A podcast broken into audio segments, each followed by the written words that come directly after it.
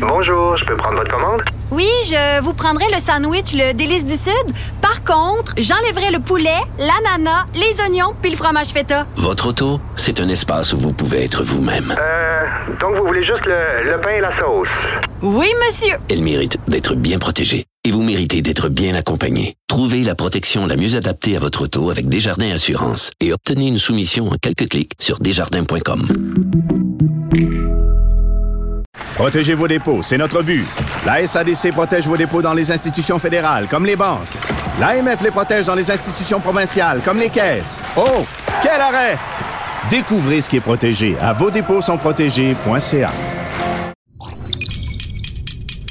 Cube Radio. Cher public, nous vous invitons à prendre place confortablement et à fermer la sonnerie de votre téléphone cellulaire. En cas d'incident, veuillez repérer les sorties de secours les plus près de vous. Bon divertissement. Un, deux, un, deux. OK, c'est bon, on peut y aller. Sophie Durocher. Elle met en scène les arts, la culture et la société pour vous offrir la meilleure représentation radio. Sophie Durocher. Tout un spectacle radiophonique. Bonjour tout le monde, j'espère que vous allez bien. Vous savez, je fais le plus beau métier du monde, c'est-à-dire que je rencontre des gens qui pensent pas comme moi, je découvre des choses. Pour quelqu'un qui est curieux, c'est vraiment le plus beau métier du monde. Surtout que ça me permet des fois de rencontrer des gens euh, qui me permettent de détruire certains préjugés ou certains stéréotypes que je pourrais avoir. Je vous donne un exemple. J'ai toujours cru que les gens qui faisaient des ultra-marathons, c'était des crinqués qui vivaient sur une autre planète et que j'avais rien en commun avec ces gens-là. Mais après avoir vu une partie de la série documentaire Les Crinqués euh, de mon ami et collègue Dominique Carpin, ben, j'ai complètement changé d'avis. Cette série-là va être diffusée sur Évasion les jeudis dès 20h. Et comme par hasard, mon Dieu, que le monde est donc bien fait. Dominique Carpin est au bout de la ligne. Bonjour, Dominique. Je suis content, je suis content que ça serve à ça, démystifier un peu cet univers-là qui effectivement peut, peut sembler un peu euh, farfelu de l'extérieur parfois. Ben, c'est-à-dire que quelqu'un qui euh, pousse ses limites, évidemment, par exemple, un athlète olympique, c'est évidemment quelqu'un qui euh, fait du dépassement de soi. C'est-à-dire quelqu'un qui dit bon ben la limite est là, moi je vais aller au-dessus. Euh, par contre, quelqu'un qui fait des ultramarathons, qui court à 10 000 mètres de hauteur pendant 22 jours de suite là, c'est quand même des drôles de bibites. Mais toi, tu les aimes ces drôles de bibites là? Je suis euh, fasciné par euh, ces gens-là depuis euh, plusieurs années. C'est un peu comme quand j'étais ticu, moi j'avais je tripais sur les super-héros. Là, là aujourd'hui, c'est eux mes super-héros. Ah, j'adore. Je, je, lis je lis tous les livres qu'ils écrivent, je regarde des documentaires sur sur ces athlètes-là. Puis ce que j'aime particulièrement, c'est que contrairement aux athlètes olympiques, c'est euh, c'est des gens qui font ça euh, tout en ayant un métier, qui, ont, qui doivent concilier hmm. la vie de famille, le travail, puis cette passion-là qui, qui, est vraiment dévorante, puis qui prend énormément de temps. Puis moi, c'est ça qui m'intéressait. J'essaie de j'essaie de voir un peu comment ils réussissent à trouver l'équilibre à travers ces, cette passion-là qu'ils ont de se dépasser dans, dans des sports d'endurance, mais sans que tout le reste autour s'écroule. Donc, la, la série porte beaucoup sur les défis qu'ils font, mais euh, on s'est intéressé aussi à, leur vie personnelle, à leur vie au travail, les, les impacts que ça peut avoir. Puis, c'est un méchant casse-tête. Là, quand mm. tu euh, t'entraînes pour un ultramarathon puis que tu cours 30, euh, 40 heures semaine, ben c'est sûr que il y a des choses que tu dois sacrifier autour de toi, puis ça, ça prend des conjoints puis des conjointes, entre autres, qui sont Oui, mais en même temps, tu le sais, euh, au Québec, euh, les statistiques sont assez claires. Les gens passent en moyenne, je pense, c'est trois ou quatre heures par jour euh, assis devant leur télé. Alors, tu fais, je sais pas, moi, 4 fois 7, 28. Ben, arrête de regarder la télé, puis ce temps-là, tu as, 28 heures devant toi pour aller t'entraîner ou faire autre chose qu'avoir être une, une, patate de, de sofa. Écoute, tu le dis au début de cette série documentaire, bon, bon, tu rappelles à tout le monde, pour ceux qui l'auraient oublié, que tu as eu le cancer à 43 ans et que ça, il y a mm-hmm. vraiment un avant et un après dans ta vie, Dominique, et qu'à ce moment-là, tu t'as remis un peu tes priorités dans le bon sens et t'as fait passer la santé avant le travail et avant les deadlines. Euh, dans quelle mesure euh, le Dominique Arpin d'aujourd'hui, euh, qui produit donc cette série sur d'autres crinqués, quel, quel regard il porte sur le Dominique Arpin d'avant le cancer? J'essaie de pas être dans le jugement. Ouais, mais pas nécessairement dans le jugement, mais dans, dans les constatations, disons. Ben, écoute, j'étais euh, j'étais sans doute un, un crinqué euh, ah.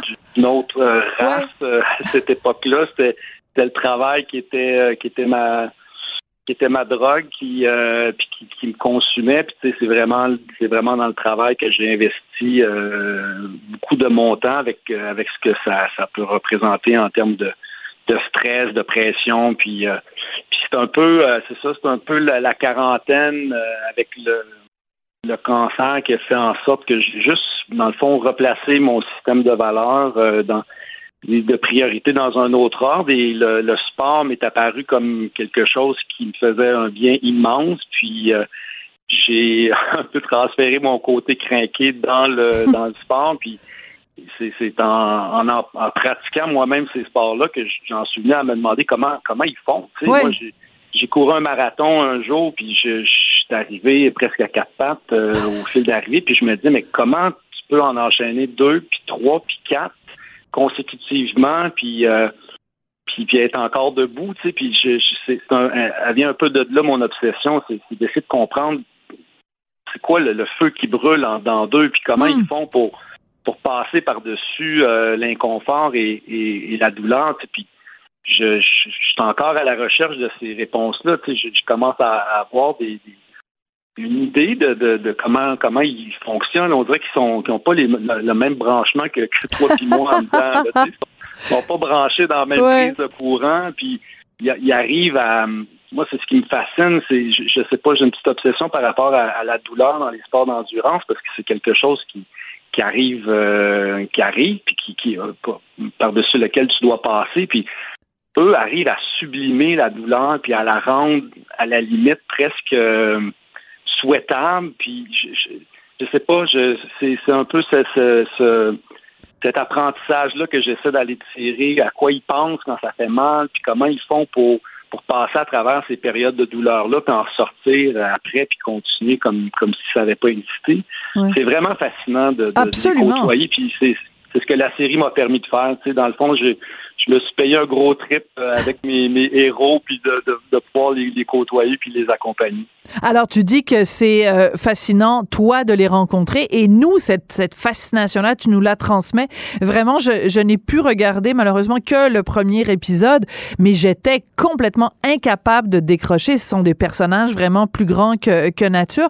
Donc, si tu permets, on va écouter un petit extrait de euh, la bande-annonce, donc, de cette série qui s'intitule Les Crinqués à fond tout le temps, j'adore le titre. Je suis super excité qu'on ait eu le feu vert pour cette série-là, Les Crinqués, parce que ça fait des années que ça m'obsède, le dépassement de soi. Ça la vie.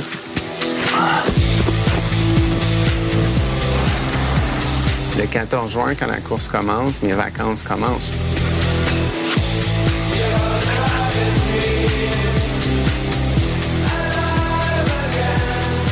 J'ai mal, mais j'ai choisi d'être là. C'est difficile.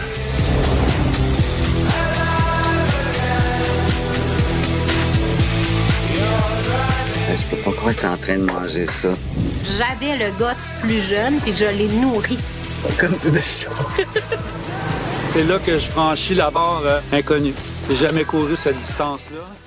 Alors, il y a une chose qui est, qui est, qui est, frappante. À un moment donné, il y a une des personnes, euh, un, un, monsieur qui court, donc qui fait euh, euh, vraiment de la course extrême, et il dit une phrase qui, moi, m'est vraiment restée en tête. Il dit, les limites ne sont pas où on pense. Donc, c'est un gars qui, lui, à chaque fois, il se dit, bon, ben, c'est, il, se rend, il traverse le pont Jacques-Cartier 365 jours par année, là, en short et en t-shirt à la course.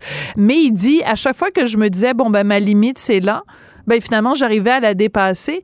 Et mais j'adore cette phrase-là. Les limites ne sont pas où on pense. C'est peut-être ça la leçon qu'on doit retenir de ces gens-là? Ouais, je pense que je pense que oui. Euh, puis tu sais, ces limites-là, c'est des fois c'est la c'est nous qui, qui, nous les mettons, d'autres fois c'est la, la société qui nous euh, qui nous les met, qui nous dit que c'est c'est pas c'est pas réaliste, que c'est euh, c'est farfelu, puis on, vient qu'à croire en ces idées-là. Puis moi c'est ce que j'aime de ces de ces athlètes-là, c'est leur leur besoin, leur envie de, de, de, sortir de cette zone de confort-là, puis d'aller se tester, puis ça, ça marche pas tout le temps, tu sais, comme comme Johan l'explique ça y est arrivé de se planter puis euh, de, de, devoir euh, abandonner euh, un défi dans lequel il s'était lancé, mais il apprend de ça, puis ensuite, ben, il va, il va, il va retenter mm. l'expérience, puis tout le temps pousser un petit peu plus, un petit peu plus loin. Tu sais, Johan, dont on parle dans cette série-là, il vient d'annoncer son nouveau projet de une course de 8000 kilomètres. Il va partir de, il va partir de Key West, puis il va courir jusqu'à jusqu'à Percé. Tu sais,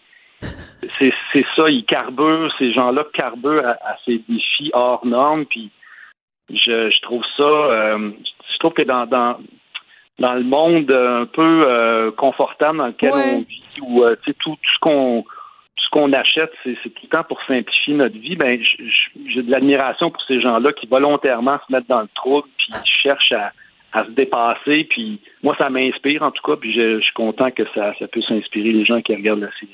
Mais j'adore ton point de vue parce que c'est vrai qu'on est dans un monde où on, on recherche le confort. Eux sont à la course à l'inconfort. On recherche des choses rassurantes. Eux recherchent le danger. Dans ce sens-là, ils sont réellement en porte-à-faux avec un certain nombre de valeurs véhiculées par la société. Euh, il y a une dame dans le dans le dans la série documentaire. Elle s'appelle soit Anne ou Annie Genet. Anne, euh, Anne Genet. Et donc euh, c'est c'est une très jolie blonde toute menue qui dit ben, d'emblée moi, je suis quelqu'un de très introverti, de, très timide, mais elle dit, quand j'ai commencé à m'entraîner, elle dit, je me suis rendu compte, j'ai comme découvert quelque chose en moi, et elle a cette phrase extraordinaire, elle dit, je me suis autorisé la vie. Mais c'est des, ce sont des philosophes, ces gens-là. Ah, puis Anne et Johan sont un couple, c'est ce qu'on va découvrir dans dans le deuxième épisode, puis c'est quand je parlais de, de l'intensité qu'il y a dans, dans, dans ces défis-là, ben les deux euh, les deux ont, ont dû euh, se séparer de leurs conjoints conjointes respectives pour vivre ah ensemble parce que il y a ça à un moment donné aussi, tu sais, c'est comment tu gardes l'équilibre dans ta vie de, de, famille, dans ta vie de couple, puis euh, soit là les deux maintenant sont ensemble, puis je, je c'est un c'est un couple euh, parfait. Là. Les deux se, se motivent ils carburent les uns euh, aux autres à, à leurs propres euh, défis. Mais ouais, Anne, pour l'avoir connu un peu avant sa, transformation, c'est fascinant. C'est ça qui est le fun de, ces sports-là, c'est que ça s'applique ensuite, ces réussites-là, ça s'applique dans ta vie de, tous les jours. Quand tu réussis à courir un ultramarathon. Moi, j'ai fait mon premier euh, dans le cadre de, cette série-là. Ça va être le dernier épisode. Puis, quand tu sors d'une réussite semblable, la fierté que ça t'apporte, mais ça, ça rejaillit sur, sur ta vie, mm. pas juste en course. maintenant que j'ai réussi ça, je, me dis, mais il n'y a rien que je peux pas réussir dans, ma vie professionnelle, dans ma vie personnelle. Donc, c'est, je trouve que c'est une matière qui est riche puis qu'on peut euh, facilement transposer dans d'autres sphères de notre vie. Ben, écoute, euh, moi, je trouve ça très inspirant. Je vais regarder un épisode, imagine. Quand je vais tous les avoir regardés, mon Dieu, je vais devenir la reine du monde, là. Je veux dire, euh, poussez-vous, tassez-vous tout le monde. Euh, du duche s'en vient. Non, mais c'est extraordinaire parce que c'est motivant à l'os. On n'a plus besoin de Monsieur Chaput, là, qui nous dit, croyez en vos rêves et tout ça. Non, mais c'est absolument formidable parce qu'il y a, il y a un côté, justement, de, de, où, je te le dis vraiment très sincèrement, Dominique, moi, j'ai changé complètement ma perception. Je me disais, bon, c'est des, des bibites. Enfin, j'avais fait une entrevue déjà avec Patrice Godin, donc je, je, je, je savais que c'était pas tous des, des, des, fous furieux non plus, là, les gens qui font euh, ce, ce, genre de, de, trucs-là, de sport extrême.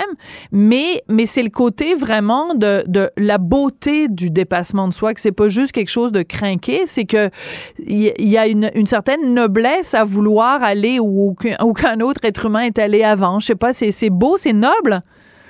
J'aime beaucoup ce mot-là, la, noblesse. Euh, c'est des les aventuriers euh, d'aujourd'hui. Il n'y a, plus de territoire qui n'a pas été mm. conquis ou euh, visité par l'homme. Le seul territoire qui reste, c'est c'est le territoire intérieur. C'est c'est- c'est quoi la limite dit. c'est quoi la limite de l'humain, puis eux, ils sont à la recherche de, de ce- cette limite-là. Pas nécessairement en, en mode record, mais c'est, c'est OK, l'humain, euh, il y a, il y a tu remontes il y a, il y a 20 ans, il y a personne qui aurait cru qu'on, allait être en mesure un jour de de refuser des gens à une course de 160 km parce qu'il n'y a plus de place. Là, on, est, on est là. Il on- je pense que le monde des sports d'endurance connaît une popularité euh, comme, comme jamais ces jours-ci. Puis je pense que ça, ça dit quelque chose sur où on est comme société, ce besoin-là qu'on a de se, de se dépasser puis de se sortir de, de cette zone de confort-là dans laquelle on, on s'est placé ces dernières années. Alors, euh, Les Crinqués, diffusé sur Évasion les jeudis dès 20h. Vraiment, vraiment une série à regarder. Puis c'est la première fois, je pense, que tu produis toi-même euh, une série, Dominique. J'ai produit Van Aventure. euh, Ouais. C'est la première série documentaire. Voilà, que première série documentaire. Je- J'en rêvais depuis longtemps, puis je suis vraiment, euh, vraiment super content. Ben, des- t'as toutes les raisons. La tienne aussi. Là, Oui, oui, vraiment, vraiment content de t'entendre. Ah ben écoute, c'est c'était tout à fait sincère, Dominique Carpin. Merci beaucoup. Puis euh, continue à être craqué comme ça. C'est comme ça qu'on t'aime. Ah, ben, merci beaucoup, euh, Sophie, de l'intérêt. C'est vraiment apprécié. Salut, bye bye. Sophie Durocher. Un savoureux mélange artistique de culture et d'information. La voix commence très bientôt pour nous en parler puis nous dire ce qu'il pense des nouveaux coachs euh, aussi à la voix. Patrick Delisle-Crevier, qui est journaliste culturel au 7 jours. Bonjour, Patrick.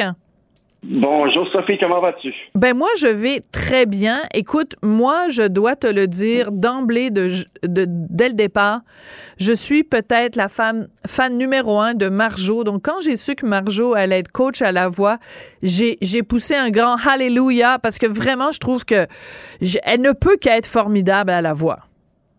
Et elle est formidable. Du moins, ce que j'en ai vu jusqu'à maintenant. Marjo, elle m'impressionne, cette femme-là, puis on s'est parlé quand même à, à quelques reprises depuis euh, ta nomination en, en tant que coach. Et ce que j'aime de Marjo, bon, j'ai vu euh, jusqu'à maintenant quelques auditions, j'ai vu quel- j'ai vu, euh, l'émission qu'on va voir dimanche. Marjo prend son temps. Marjo, c'est pas la première qui appuie. Puis Là, j'ai demandé, j'ai dit, Marjo, pourquoi t'appuies pas, toi? T'es, t'es souvent la dernière, puis elle m'a dit, tu sais quoi, Patrick? Moi, j'attends le refrain. Le, le gros dans une toune, c'est quand le refrain embarque. Ben, elle a raison. Moi, je me. Puis, tu sais, c'est Marjo. Elle est fantastique. Je l'aime aussi. Je suis un, un fan de Marjo. Et euh, c'est du Marjo. Elle a un côté rock qu'elle amène à, à, à la voix de cette année, à cette saison. Euh, il y a un beau vent de fraîcheur aussi dans, dans cette nouvelle saison. Bon, rappelons qu'on a fait une pause de deux ans. Euh, Star Academy Est, ce que je dirais, Ouais. avec euh, deux saisons de Star Academy, mais la voix. Moi, je, je suis à la voix depuis le jour 1. J'ai du fun à couvrir ça. C- Cette année, c'est une belle gang. Les coachs, Corneille amène un beau vent. Mario est adorable. Mario ça Pelcha. Ouais. Mario Pelcha. Il prend ça de façon émotive. Si un candidat ne, ne le choisit pas, ben, il pleure presque. Et même, je te dirais, il pleure. Ah, Donc, ouais. c'est assez charmant. C'est une belle équipe, il y a une belle énergie entre, entre les quatre cette année. On voit qu'ils ont du fun à faire ça. Euh, c'est le fun. C'est- Bon, je, je trouve la voix depuis le début. Euh, j'ai tout le temps eu du fun à couvrir la voix. Mais cette année, j'ai l'impression qu'il y a un nouveau décor, un vent de fraîcheur qui arrive, euh, des trois nouveaux coachs sur quatre. Euh, C'est ça, c'est un gros renouvellement quand même, parce que bon, le seul qui reste qui, qui, qui, qui était déjà là, c'est Marc Dupré. Et moi, Marc Dupré, ce que j'adore de lui, c'est son sens de la répartie. Il arrive à, euh, euh, de trouver toujours des arguments, évidemment, parce qu'il veut toujours, quand il y a un candidat qu'il aime, l'amener dans son équipe. Mais c'est vraiment, c'est aussi son, son, son expérience euh, sur les planches qui fait en sorte qu'il est capable d'avoir toujours la ligne qui tue, la ligne drôle, la ligne euh, vraiment, vraiment. Euh, moi, ce qui, ce qui va m'intriguer le plus, c'est Corneille, parce que Corneille me frappe pas comme étant quelqu'un. Ben, j'adore la voix de Corneille, je l'aime comme auteur, comme compositeur, comme interprète et, tout ça. Euh, j'ai, hâte de voir comment il se débrouille, surtout dans un dans un contexte où il faut vraiment tirer la couverture sur soi, où il faut prendre sa place. Est-ce que Corneille, d'après toi, va arriver à prendre sa place dans cette émission-là? Ce que j'en ai vu, je te dirais qu'il il prend très bien sa Bon. place, il tire très bien son épingle du jeu. Euh, les candidats vont souvent vers lui. Euh, il est attachant, Corneille. Oui. Et il, il peut être très, très, très convaincant. Quand j'ai parlé à Mario et euh, à Marc, quel, quel est le, le- le plus grand compétiteur? Ils m'ont dit les deux. Hey, Corneille, euh, je dois t'avouer que Ah, il est ouais. dans les dalles, puis, donc, euh, il y a une belle compétition entre les coachs cette année, mais il y a un petit combat de coq entre les trois gars qui est assez intéressant. Marjo, c'est comme la reine, c'est c'est Marjo, euh, elle aime beaucoup. Et j'ai l'impression que Marjo va vers des candidats peut-être un peu différents de ce que les trois autres vont aller, tu sais, les, les- Ouais. le rock et tout, Marjo. Marjo, puis je- tu vas voir Marjo, quand elle aime, elle lève la patte en l'air, elle est Mais oui. fantastique. Donc, c'est Marjo, du peu Marjo qu'on retrouve à la voix cette année. Et au niveau des candidats, je pense qu'on a, on dirait que ce deux ans de, de pause de la voix et d'audition nous amène un vent nouveau. On a une belle jeunesse, des candidats différents qu'on n'a pas entendus, des belles surprises aussi. Mais je pense qu'on s'enligne vers une super année de la voix, une super saison. Oui.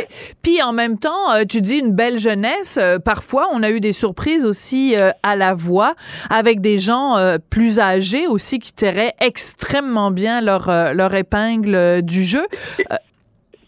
Et tu vas voir que cette année, on est servi. Ah on a oui? des candidats plus vieux qui vont, euh, qui Moi, vont je- vraiment, vraiment euh, laisser leur trace, je te dirais. Bon, ben, non, euh, oui, tu, tu m'intrigues. Moi, j'aime les vieux, qu'est-ce que tu veux que je te dise? Non, mais c'est parce que Ben, tu ça va faire. Déjà cette semaine, tu vas être servi. Donc, écoute l'émission dimanche.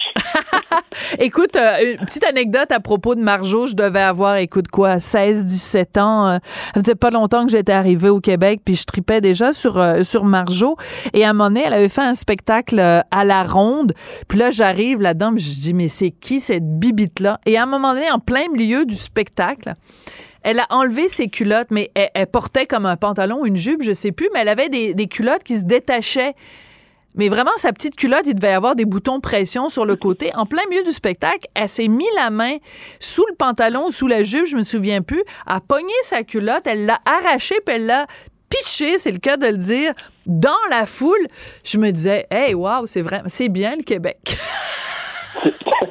typiquement Marjo. Un moment, typiquement Marjo. Moi, je la vois des fois, Marjo, parce que j'ai une maison dans les Laurentides, puis Ouais. je la vois à l'épicerie, puis je la vois aller. Cette femme-là est fantastique. Elle, elle fait, elle s'occupe de sa mère et tout. Elle fait le trajet Montréal-Saint-Sauveur euh, euh, en train, en autobus, euh, pour être là pour sa mère. Elle est fantastique, cette femme. Je, On je l'adore. suis- Autant on n'était pas d'accord sur Elvis hier et l'acteur qui joue Elvis, autant aujourd'hui, on est 100% ensemble des fans de Marjo. Le fan club de Marjolaine Morin. Ouais. et aussi, je te parle de nos magazines de cette semaine. Oui, vas-y. Euh, sept jours, Éco-Vedette ont fait un travail exceptionnel. 40 candidats qu'on a vus dans les neuf saisons précédentes de La Voix. Que sont-ils devenus? Ah, ah, ah. C'est un beau bassin, c'est un beau tremplin. Ça marche pas pour tout le monde, faut être honnête. Il y en a qui, après La Voix, pensent que le téléphone va sonner puis qui sont propulsés. euh, Ils restent dans les hauts cieux de- de- du milieu musical. Mais il y en a qui ont travaillé. Il y en, parce que, il faut être honnête. Faire la voix, c'est un beau tremplin, mais après ça, il faut quand même que tu brasses le souffle un peu et que tu te bouges. Et euh, là-dedans, on a des nouvelles de 40 candidats, parce Hmm. qu'il faut le dire, la voix nous a donné des Charlotte Cardin, des Matt. Oluboski, des, des, euh, des Matt Lang, des, des, des Rémi Chassé, des euh, Dominique Pessemé, et je pourrais t'en nommer. Il y en a 40 dont on prend des nouvelles dans les co-vedettes. Mes collègues ont fait un travail remarquable. Et dans le 7 jours, ben, tout savoir sur les nouveaux coachs et sur cette nouvelle saison de La Voix. C'est moi qui l'ai écrit. J'ai eu un plaisir fou à faire ça. Donc, tout savoir sur La Voix dans nos magazines de cette semaine, c'est allez. Mais euh, ça, c'est très intéressant que tu fasses ce rappel-là, ça a dû être énormément de travail, en effet, de ta part, de tous les, les retracer. Mais je trouve ça important, ce que tu mentionnes, c'est que chaque ça, fois... c'est Éco-Vedette, c'est mes collègues, c'est pas moi. Là. Je- Ah, je à pardon. OK, mais le 7 J'ai jours, déjà c'est toi. fait cet exercice-là et je Ouais. lève mon chapeau à mes collègues parce Ouais. que 40, c'est du travail. C'est du travail. Mais ce que je veux dire, c'est que j'aime ce que tu dis quand tu dis, bon, parce que quand on regarde des téléréalités euh, de ce type-là, des concours euh, de, de chant, disons-le, que ce soit Starac, que ce soit La Voix, euh, nous, comme téléspectateurs, on voit que le côté euh, facile, c'est-à-dire qu'on se dit bon ben c'est le fun, il passe euh, un nombre de semaines, il y a une compétition, à un moment donné il y a quelqu'un qui est éliminé, puis bon il y a quelqu'un qui gagne.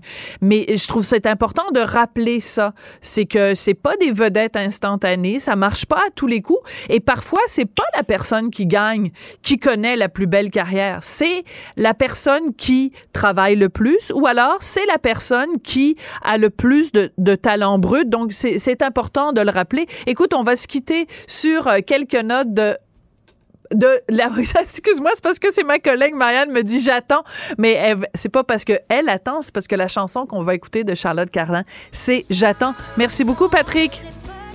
Bon, bonne semaine Sophie. Bye bye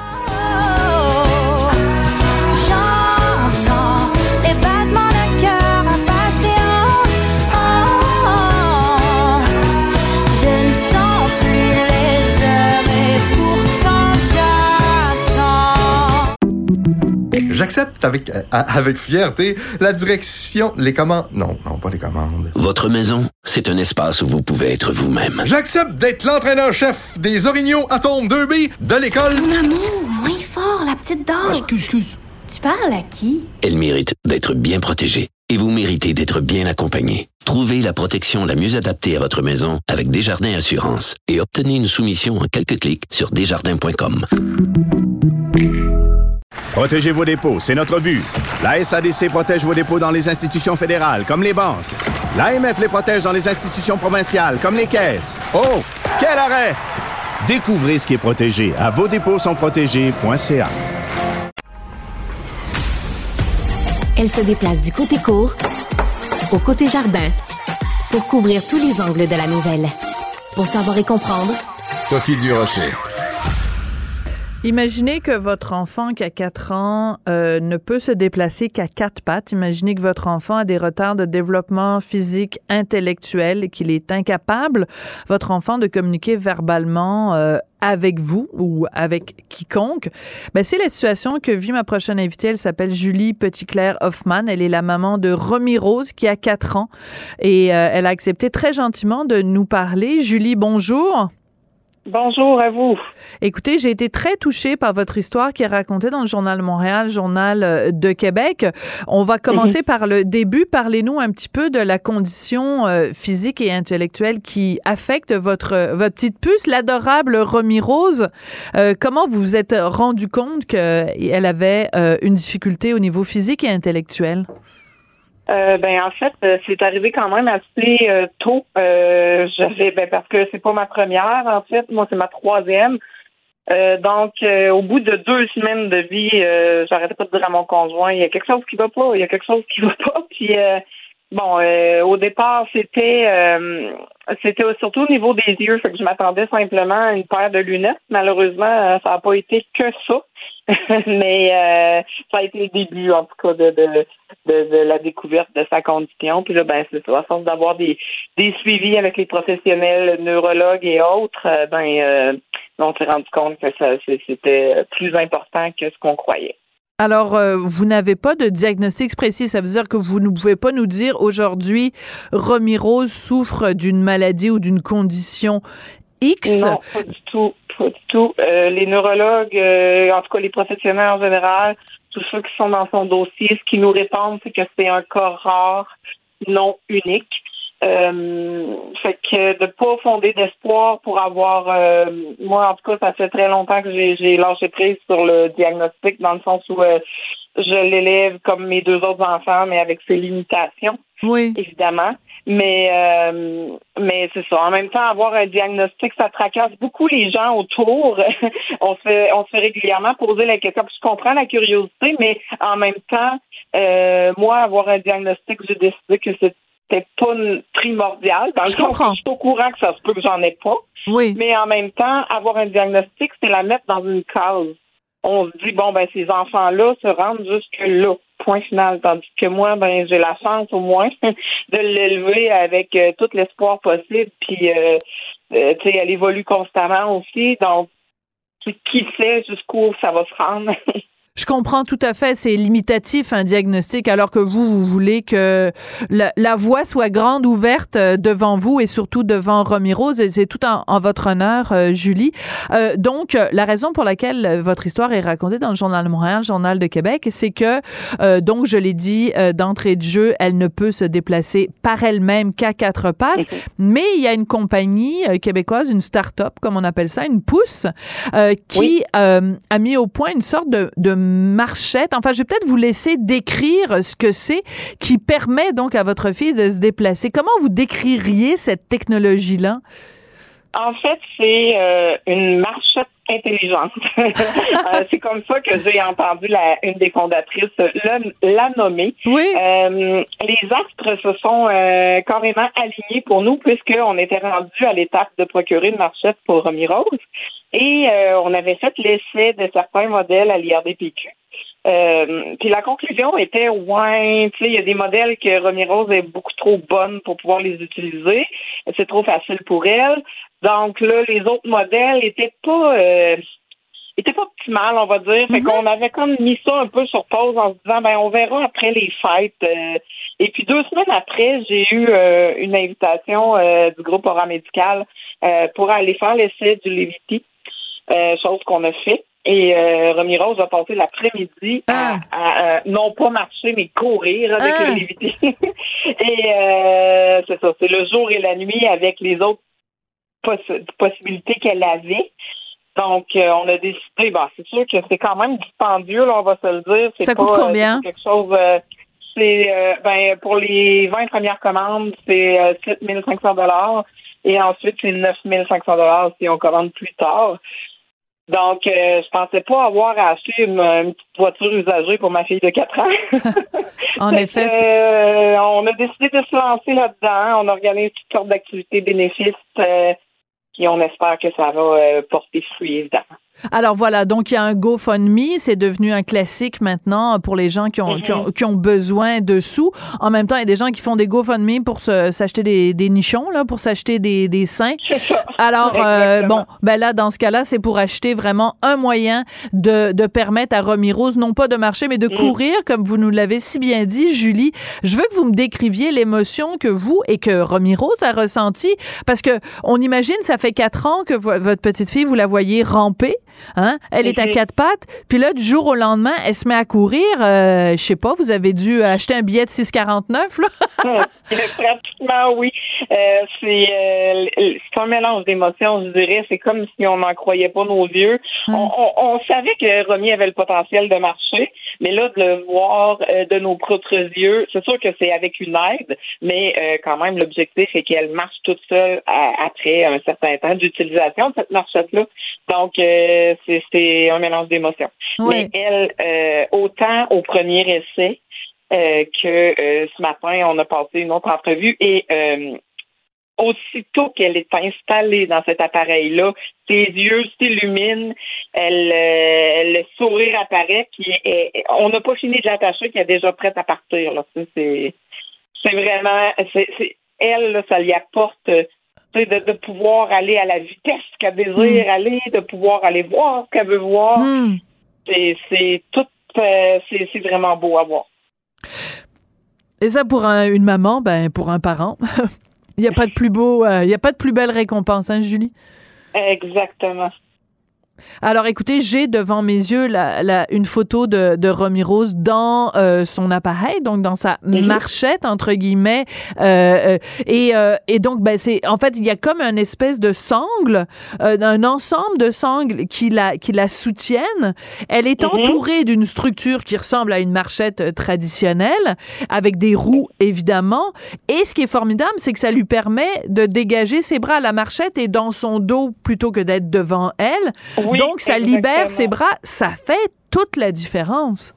Vraiment. Et en plus de ça, c'est une marchette euh, autoportante. Donc, ça supporte une partie de son poids, mais c'est graduel. Donc, quand elle va prendre un peu plus d'expérience, on va dire ça comme ça, mais on pourra lui faire supporter plus de poids sur ses jambes. Donc, elle va muscler euh, ses jambes également. Euh, contrairement à un autre modèle de marchette où elle aurait à appuyer ses mains sur des poignets puis donc forcer avec ses bras alors qu'elle est déjà plus forte des bras que des jambes. Euh, puis en plus, comme vous dites, euh, d'avoir les mains libres, ben, quand elle va commencer l'école, ça va lui permettre non seulement de se déplacer, oui, mais euh, de participer aux activités courantes avec les amis, aller faire du bricolage, aller ou ne serait-ce que de brosser les dents à la maison, ou jouer au ballon, peu importe, là, je donne toujours les mêmes exemples, mais c'est quand même, tu sais, à, ce niveau-là qu'il y, y, a une grosse différence avec ce qui est déjà sur le marché. Oui. Alors écoutez, euh, mes, mes collègues du journal euh, avaient fait une entrevue avec vous et euh, ben écoutez, on a l'impression que le sort s'est comme acharné sur vous parce que votre votre mari, votre conjoint avait fait une crise cardiaque à 41 ans au début de la pandémie, des problèmes de glande thyroïde, un diagnostic de, de narcolepsie.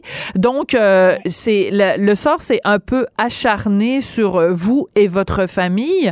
dans quelle mesure cette campagne-là de, de GoFundMe, dans quelle mesure? Puis même, il y a, des soupers spaghettis. En tout cas, il y a, on a l'impression que toute la communauté, vous venez de Saint-Basile, que toute la communauté, puis le Québec au complet même, euh, est, est, derrière vous. Euh, dans quelle mesure ça, ça, met un petit peu un baume sur euh, ces malheurs qui se sont abattus sur vous au cours des derniers mois, des dernières années?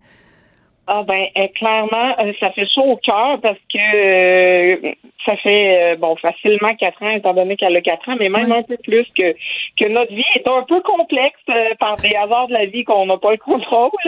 Et puis euh, c'est ça effectivement, mon mari a fait une crise cardiaque, comme vous avez dit. Bon, on s'est rendu compte que c'était pas le cœur, c'était la glande thyroïde. Le temps d'ajuster ça, bon, être sur les assurances, c'est bien pratique, mais en même temps, ça ça l'amène pas l'eau au moulin. Euh, fait que c'est ça. Puis moi, j'étais toujours sur le qui-vive est-ce que je reprends un emploi euh, où, lui doit retourner au travail. En tout cas, ça a été euh, une année assez euh, complexe. En plus, en plus de la pandémie que tout le monde a vécu, ben moi j'ai j'ai vécu toutes sortes d'émotions autres. J'imagine. Je suis la seule là. Je fais pas plus pitié que personne, mais est-ce que ça n'a pas été des années faciles. Puis là aujourd'hui, on voit enfin la lumière au bout du tunnel. Et j'ai la chance d'avoir euh, des commanditaires incroyables, les productions Louis Lachance sont là pour venir euh, animer notre soirée justement du spaghetti du 28 janvier prochain avec euh, il apporte également un chanteur Toby qui va animer le, le pendant le repas. D'accord.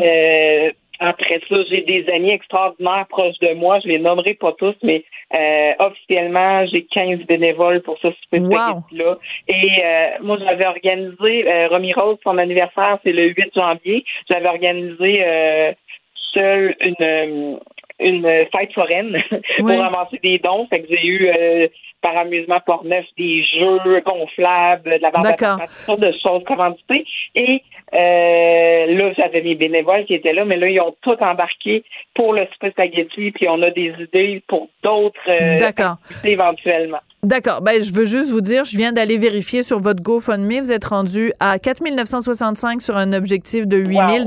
Donc, je pense que vous le saviez pas? Non, non, j'ai pas, ben, parce que j'étais en rendez-vous ben non, euh, médical avec Romy Rose, fait que j'ai pas été voir euh, dans les dernières minutes.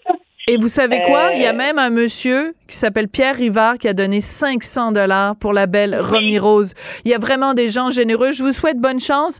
Euh, donnez un gros bisou à Romy Rose de la part de tout le monde ici euh, à Cube Radio. Bonne chance et bon courage pour la suite des choses, euh, Julie. Et euh, vraiment, vous êtes euh, super résiliente et euh, bonne chance à toute la famille pour la suite des choses. Un gros merci. Bonne fin de journée à vous. Merci, Julie Petitclerc Hoffman, qui est la maman de Romy Rose. Bonjour, je peux prendre votre commande? Oui, je vous prendrai le sandwich, le délice du Sud. Par contre, j'enlèverai le poulet, l'ananas, les oignons puis le fromage feta. Votre auto, c'est un espace où vous pouvez être vous-même. Euh, donc vous voulez juste le, le pain et la sauce? Oui, monsieur. Elle mérite d'être bien protégée. Et vous méritez d'être bien accompagné. Trouvez la protection la mieux adaptée à votre auto avec Desjardins Assurance et obtenez une soumission en quelques clics sur desjardins.com. Sophie Durocher. Aussi agile qu'une ballerine. Elle danse avec l'information. Je pense que l'information a pris beaucoup, beaucoup de gens par surprise. La popularité des liposuctions dépasse celle des augmentations mammaires, pas seulement ici euh, au Québec ou au Canada, mais vraiment partout à travers euh, le monde. C'est ce qui ressort en tout cas d'un rapport euh, de la Société internationale de chirurgie de plastique esthétique. J'avais envie de parler tout ça avec Dr. Éric Ben-Simon, qui est lui-même chirurgien plastique et esthétique. Dr. Ben-Simon, bonjour. Oui, bonjour. Alors, on assiste vraiment, en tout cas au cours des derniers mois, des dernières années, à un changement dans la chirurgie esthétique parce que pendant des années, c'était vraiment l'augmentation euh, mammaire la plus populaire. Comment on, explique que maintenant, ce soit les liposuctions qui soient au numéro un du palmarès? Ben écoutez, il y a probablement un effet de, de mode qui, ah euh, qui, se fait qui se fait ressentir un petit peu euh, avec bon on pense encore une fois aux injections de graisse dans les fesses pour euh, pour bomber les fesses. Donc ça ça prend une liposuction avant pour prévenir le gras et aussi, il y a eu une petite baisse de popularité aussi au niveau des implants mammaires. Donc, c'est un effet combiné un petit peu des deux facteurs qui fait que peut-être que les liposuctions ont dépassé ont dépassé le, les, les, les, augmentations mammaires. Euh, L'autre effet peut-être que, que je peux voir, c'est peut-être un peu l'effet Covid, hein, avec un peu de prise de poids, euh, ah, ouais. Donc là, on, on, veut se remettre en forme, puis on veut un petit coup de pouce pour... Euh, pour je sais pas de quoi vous parlez. Je connais personne qui a pris 20 livres pendant le temps de la pandémie. Je ne sais pas du tout de quoi vous parlez. Juste quelques millions de femmes et d'hommes dans le monde. Non, c'est parce que je m'inclus là-dedans, mais bon. Oui. Non, mais on, comprend tout à fait. En effet, tout le monde a trop mangé. Enfin, beaucoup de gens ont trop mangé, trop bu, euh, ont été évidemment beaucoup plus sédentaires pendant la pandémie. Donc, tous ces kilos accumulés, toute cette graisse accumulée, au sortir de la pandémie, on a envie de s'en débarrasser. Mais euh, je veux juste revenir sur quelque chose que vous avez dit que je n'avais pas saisi moi.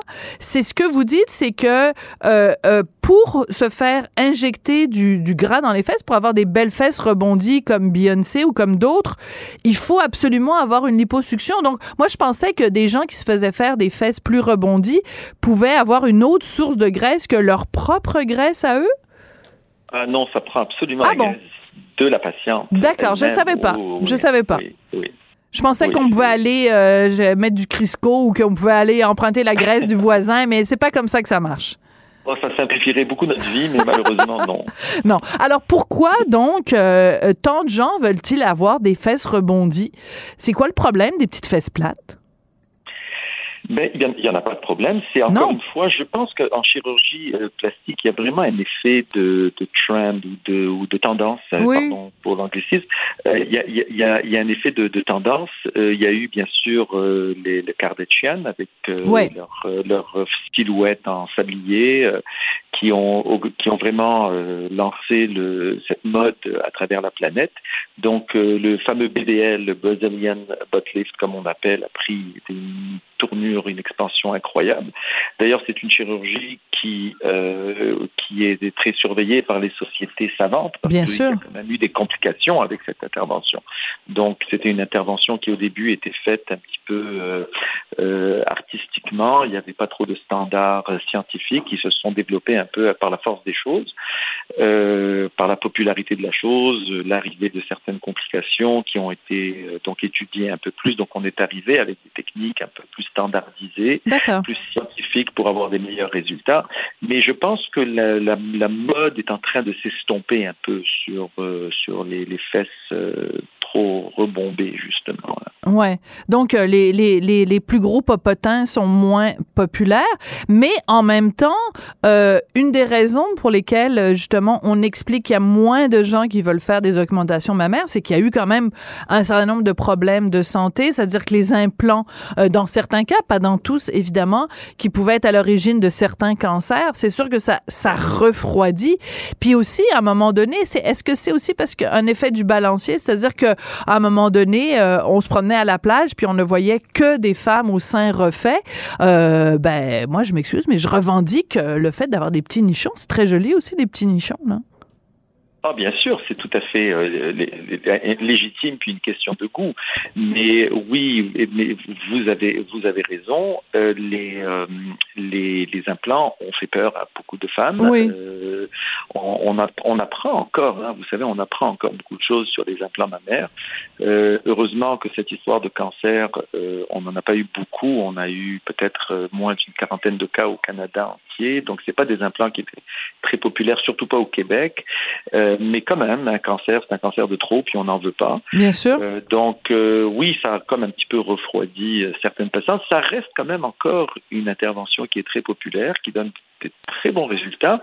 Puis, je voudrais quand même apporter un petit correctif, c'est parce que c'est pas toutes les femmes qui ont des implants qu'on va le remarquer sur la plage. Ah oui? Vous allez croiser beaucoup de femmes sur la plage qui ont des petits seins, comme vous dites, et qui ont des petits implants dans leur poitrine, vous ne le saurez pas.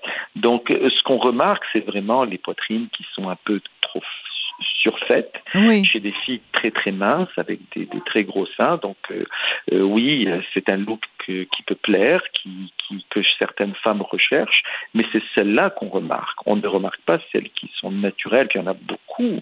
Puis au Québec, de nos patientes cherchent plus le naturel que l'artificiel. Donc, euh, euh, il y a beaucoup, beaucoup de femmes que vous devez côtoyer qui ont des implants, puis vous pourriez ne pas le savoir. À moins de d'être dans leur intimité, puis à ce moment-là, euh, j'imagine que leur chum, elles, doivent, doivent, doivent savoir.